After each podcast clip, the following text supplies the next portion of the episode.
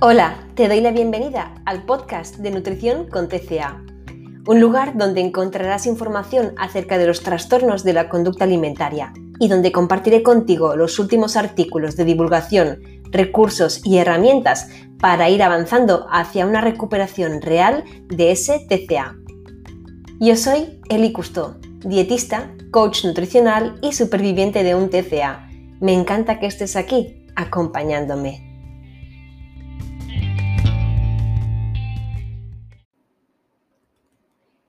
Elizabeth Claver-Rose, una reconocida psiquiatra por su labor divulgativa acerca de la comprensión de la muerte y el duelo, explica.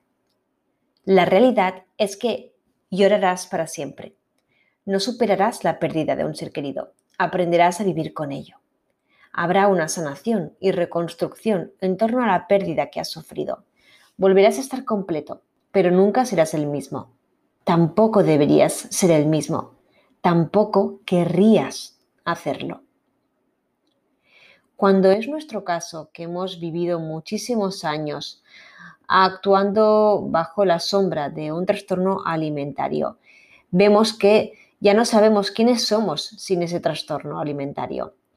A lo largo de nuestra vida hemos ido acumulando muchas restricciones alimentarias, muchos eh, rituales de entrenar de una forma determinada, muchas normas autoimpuestas acerca de qué podemos comer, qué no, cuándo, a qué hora, en qué cantidad.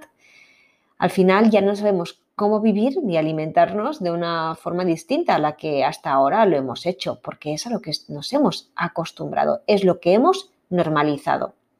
Y cuando nos ponemos a ello, a recuperarnos, a veces podemos sentir un gran vacío emocional, una tristeza profunda y muchas veces esa tristeza profunda es atravesar precisamente un periodo de duelo en base a que estamos perdiendo esa identidad característica del trastorno alimentario. Si mi día, ah, si mi día a día hasta entonces era una especie de Tetris alimentario, ¿no? Yo siempre describo el juego del Tetris alimentario a, ese juego que consiste en voy a planificarme las comidas, voy a cuadrar esto con esto, ayer comí pizza, hoy voy a desayunar esto, ayer tuve comida familiar, voy a compensar mm, haciendo más deporte, eh, y comienzo a todo el día a estar dándole vueltas acerca de qué tengo que comer y cómo debo moverme en pro de mantener ese control de mi forma corporal, ¿no? Si yo eh, de repente, pues claro, renuncio a todo esto, ¿quién soy? ¿Cómo soy? ¿Qué hago en mi día a día? Si ya no reuso quedadas sociales, eh, que antes sí que lo hacía, porque claro, implicaban a veces comida de por medio. Si rehuso ejercitarme eh, cuando ya estoy cansada, cuando antes lo hacía siempre de forma obligada. Si rehuso a, no restringir un paquete de galletas cuando antes eh, hacía meses que no las probaba, entonces pues, ¿cómo lo hago? ¿Cómo me enfrento a ello? ¿Quién soy yo? Cuando decidimos acabar con ese trastorno alimentario, sin saberlo, estamos acabando con esa identidad asociada, lo que es, en esencia, la pérdida de la identidad que nos habíamos acostumbrado a ser.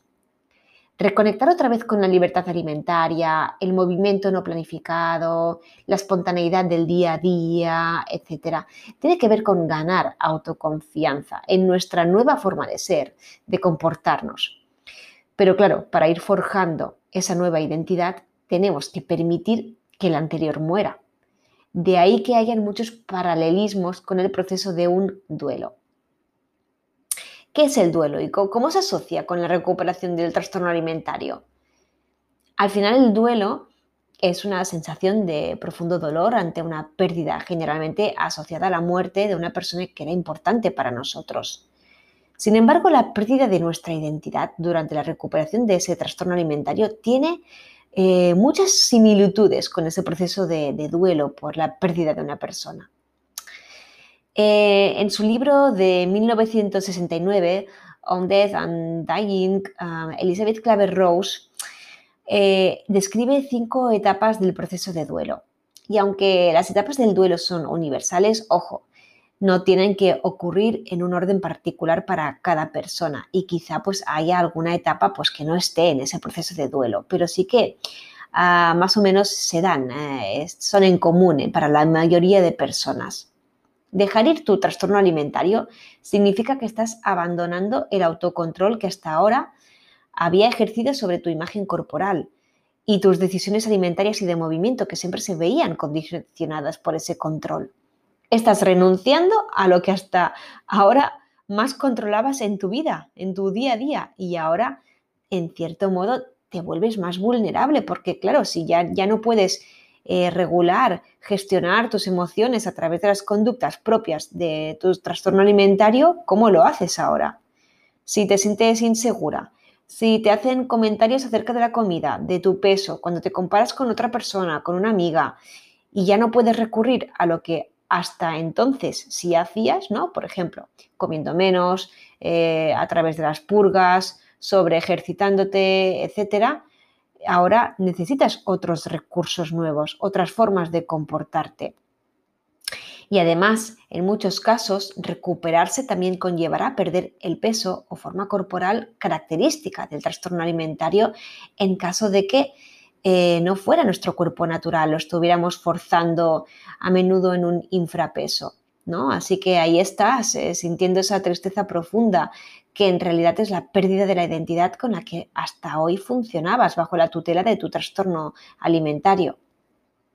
Pero la buena noticia es que tras atravesar esas fases del duelo, del trastorno alimentario, eh, hay fuera una nueva identidad esperando ser redescubierta. Por supuesto, no quiero invalidar el hecho de que mientras te recuperas puedas sufrir eh, una tristeza un tipo de estado subclínico de, depresión que tenga que ser revisado por un profesional. Pero sí que es importante al menos que conozcas eh, este proceso, esta especie de duelo porque es clave para reencontrarte contigo misma. Así que bueno, hablemos un poquito de las etapas de duelo que, que se recogen en ese libro que te mencionaba antes y de cómo un poquito tienen ese paralelismo con la recuperación de un trastorno alimentario.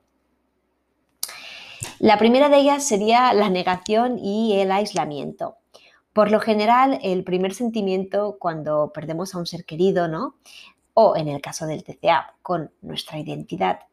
Ese sentimiento es el de esto no me está pasando a mí, esto no está sucediendo.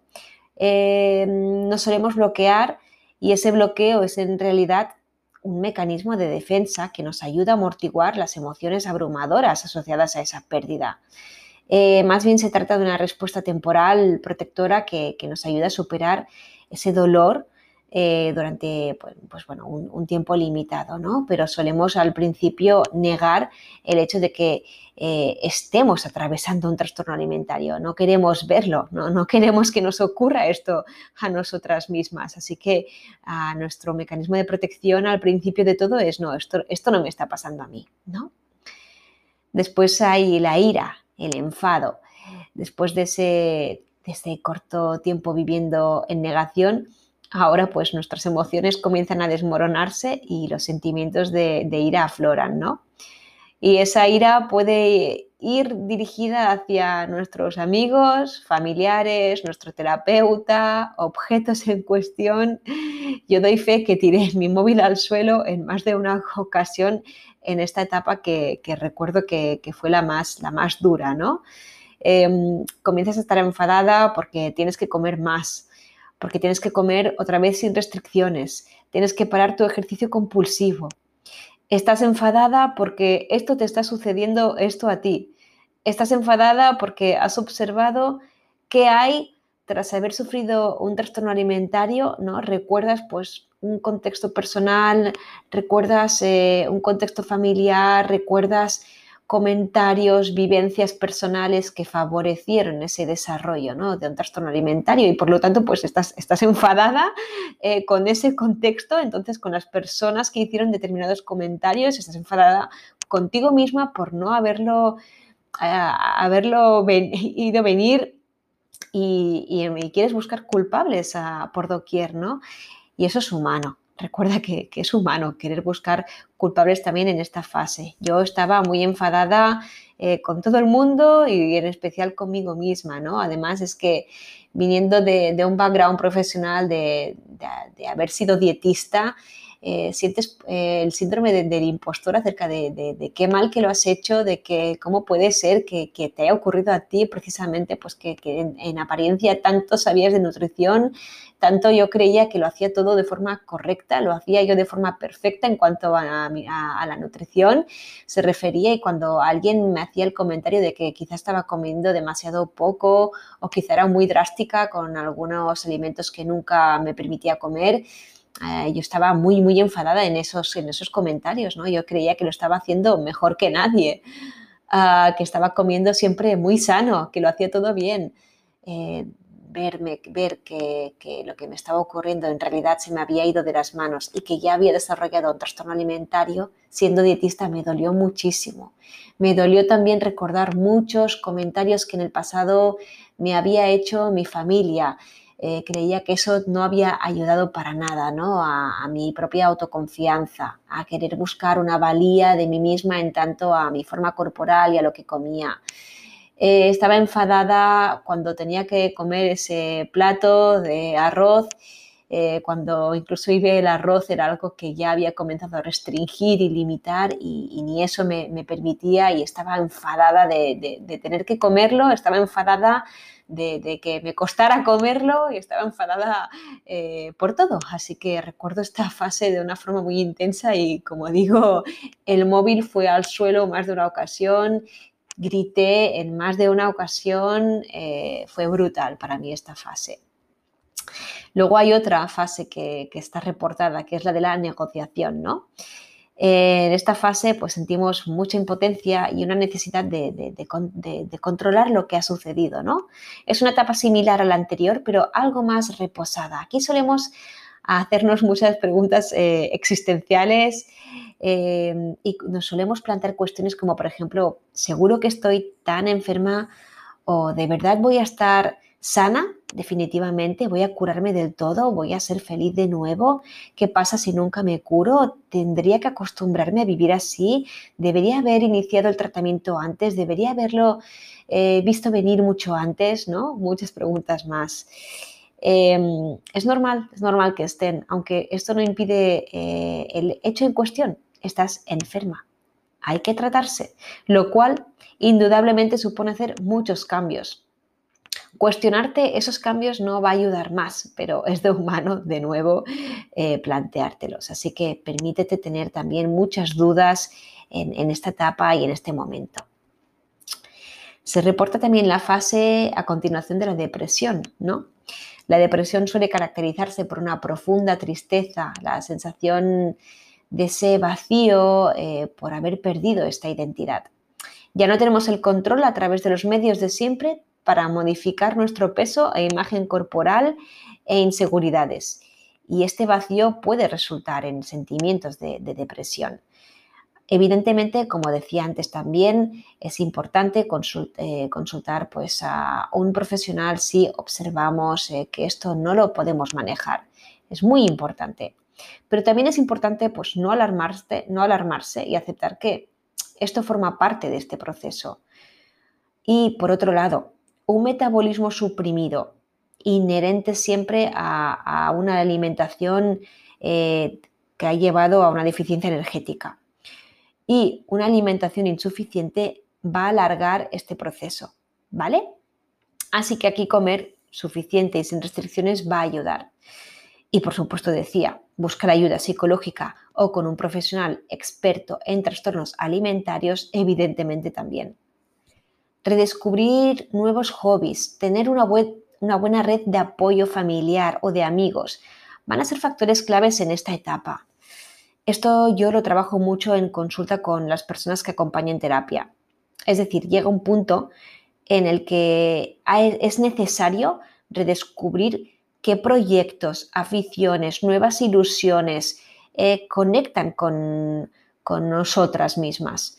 Porque al final, si yo dejo de ir a un gym compulsivamente, si yo dejo de pasear compulsivamente, si dejo de compensar, si dejo un montón de rituales y patrones asociados a mi trastorno alimentario, ¿con qué los vuelvo a rellenar? Es importante que, el, dejar, el dejar ir ciertos eh, patrones, rituales, etcétera, vaya acompañado de incorporar otros tantos que, si bien al principio no, no sean los que más eh, eh, nos consuelen, porque evidentemente lo que más consuela es lo que hemos conocido y a lo que estamos acostumbradas y lo que hemos normalizado, ¿no? Pues bueno, que al principio la, la respuesta no sea idéntica, poco a poco va a ir siéndolo, inclusive de verdad muchísimo mejor. Y finalmente llega la etapa de la aceptación. La aceptación se caracteriza ya por sentirte a gusto con tu pérdida, porque ya has aprendido habilidades de afrontamiento eh, a emociones intensas de un modo ya más saludable y ya no autodestructivo. Eh, y permitirte expresar tus emociones mientras vas aceptando esa nueva realidad poco a poco también va a ser de ayuda. Así que aquí animo muchísimo a, expresar con vosotras mismas, escribiendo con familiares que, sepan acerca de lo que estáis pasando, eh, que, podáis expresar en cada una de estas etapas todo lo que os vaya sucediendo, poner palabras a, lo que estáis eh, afrontando. A veces incluso puede servir escribir una carta de despedida a tu trastorno alimentario agradeciendo los momentos de consuelo que te ofreció. Es que no hace falta que lo veas como un enemigo al que hay que matar, porque hasta entonces te ha proporcionado consuelo cuando no confiabas en tu forma corporal, en tu valía, cuando estabas deprimida o triste, em, cada vez que una amiga te hacía un comentario acerca de lo que comía o del peso, allí estaba ese trastorno alimentario, ¿no? Eh, en el que refugiarte para, para controlar lo que comías y cómo te movías. Eh, te ha proporcionado ese consuelo, pero sencillamente, evidentemente, ha llegado ya el punto de que has visto que es una forma de vivir destructiva. Ya no te sirve ese recurso. Pero escribirlo, poner, poniendo ejemplos concretos cotidianos de tu día a día, ver por qué, para qué te aferrabas a ese trastorno alimentario, puede ayudarte a comprenderte mejor lo que estás atravesando ahora. Y bueno, llega el punto en que sencillamente quieres decirle adiós para buscar nuevas herramientas con las que lidiar esa inseguridad, bajo autoestima, eh, percepción de poca valía, etc. ¿De acuerdo? Al final, yo siempre digo que mm, todos tenemos que tener una biblioteca de recursos con los que afrontar emociones intensas eh, y negativas en nuestra, en nuestra vida, ¿no? Eh, cada vez que yo estoy removida, que me ha ocurrido algo en el trabajo, que me he discutido con una amiga o con mi pareja, que he tenido una situación vital de estrés importante como pueda ser un despido o un cambio de trabajo, una mudanza, una ruptura de pareja, eh, etcétera, necesito tener cuantos más recursos mejor. Y si hasta entonces mis, mis únicos recursos en esa biblioteca de, recursos eran el controlar el movimiento y el controlar la comida o las purgas, etcétera, vamos a ir eh, añadiendo libros a esa biblioteca de recursos y otros recursos similares y muy y, tópicos, pero no por ser tópicos o menos ciertos, pueden ser, eh, por ejemplo, comenzar a preocuparte más por las personas que realmente quieres. ¿Qué tal si comienzas a enviar más audios o WhatsApps a esas personas pues, que, no las ves con demasiada frecuencia y además ahora con el COVID es eh, un contexto en el, que ahora esto es más real que nunca y te preocupas por, por esa persona? Esa valía tuya vas a, vas a comenzar a forjarla también en tanto a que valgo porque me preocupo por los demás, porque les ayudo. Y hablando de ayudar a los demás, ¿qué tanto si comienzas a, indagar en qué acciones sociales podrías involucrarte en tu zona o online, en las que podrías prestar pues, eh, tu ayuda a otras personas que los puedan necesitar, ya sea pues, en, ONGs, en comedores sociales. Hay múltiples eh, recursos online que, estás, que estoy segura de que podrías comenzar a ayudar muchísimas personas. Ah, ¿Qué tal si comienzas a, pensar en qué aficiones y hobbies marcaron tu infancia? Si te gustaba leer, si te gustaba escribir, si eras dada a hacer manualidades porque se te daba muy bien, si te gustaba cantar, si te gustaba pintar. Eh, qué tipo de deportes hacías eh, más de pequeña en caso de que hicieras alguno y de que actualmente pues lo hubieras, eh, lo hubieras negado porque no se ajustaba al tipo de movimiento que ahora, habías, te, ahora te habías autoimpuesto. ¿Qué tal si retomas ciertas recetas o formas de cocinar que antes hacías, antes de tu trastorno alimentario? ¿Qué cosas renunciaste a hacer para eh, planificarte ese movimiento impulsivo en tu semana, a qué habías renunciado ya antes, ¿no? Evidentemente, como te decía, esto en consulta yo lo trato mucho, pero desgranando un poco a nivel personal, porque estas preguntas sin guía profesional a veces pueden resultar muy complejas, ¿no? Hace falta una, gran reconexión contigo misma para dar respuesta a estas preguntas que te planteo, pero estoy segura de que ah, ya te, solamente por el hecho de escucharlas, algo te habrá removido, alguna idea te habrá venido eh, y bueno, seguramente pues puedas desarrollarla. Así que nada más, espero un poquito haberte ayudado hablando de ese, duelo por la, por la pérdida de esa identidad propia del trastorno alimentario. Y por mi parte nada más, nos veremos muy prontito en el siguiente podcast. Espero que tengas una muy feliz semana y ya sabes, te mando un abrazo muy, muy fuerte.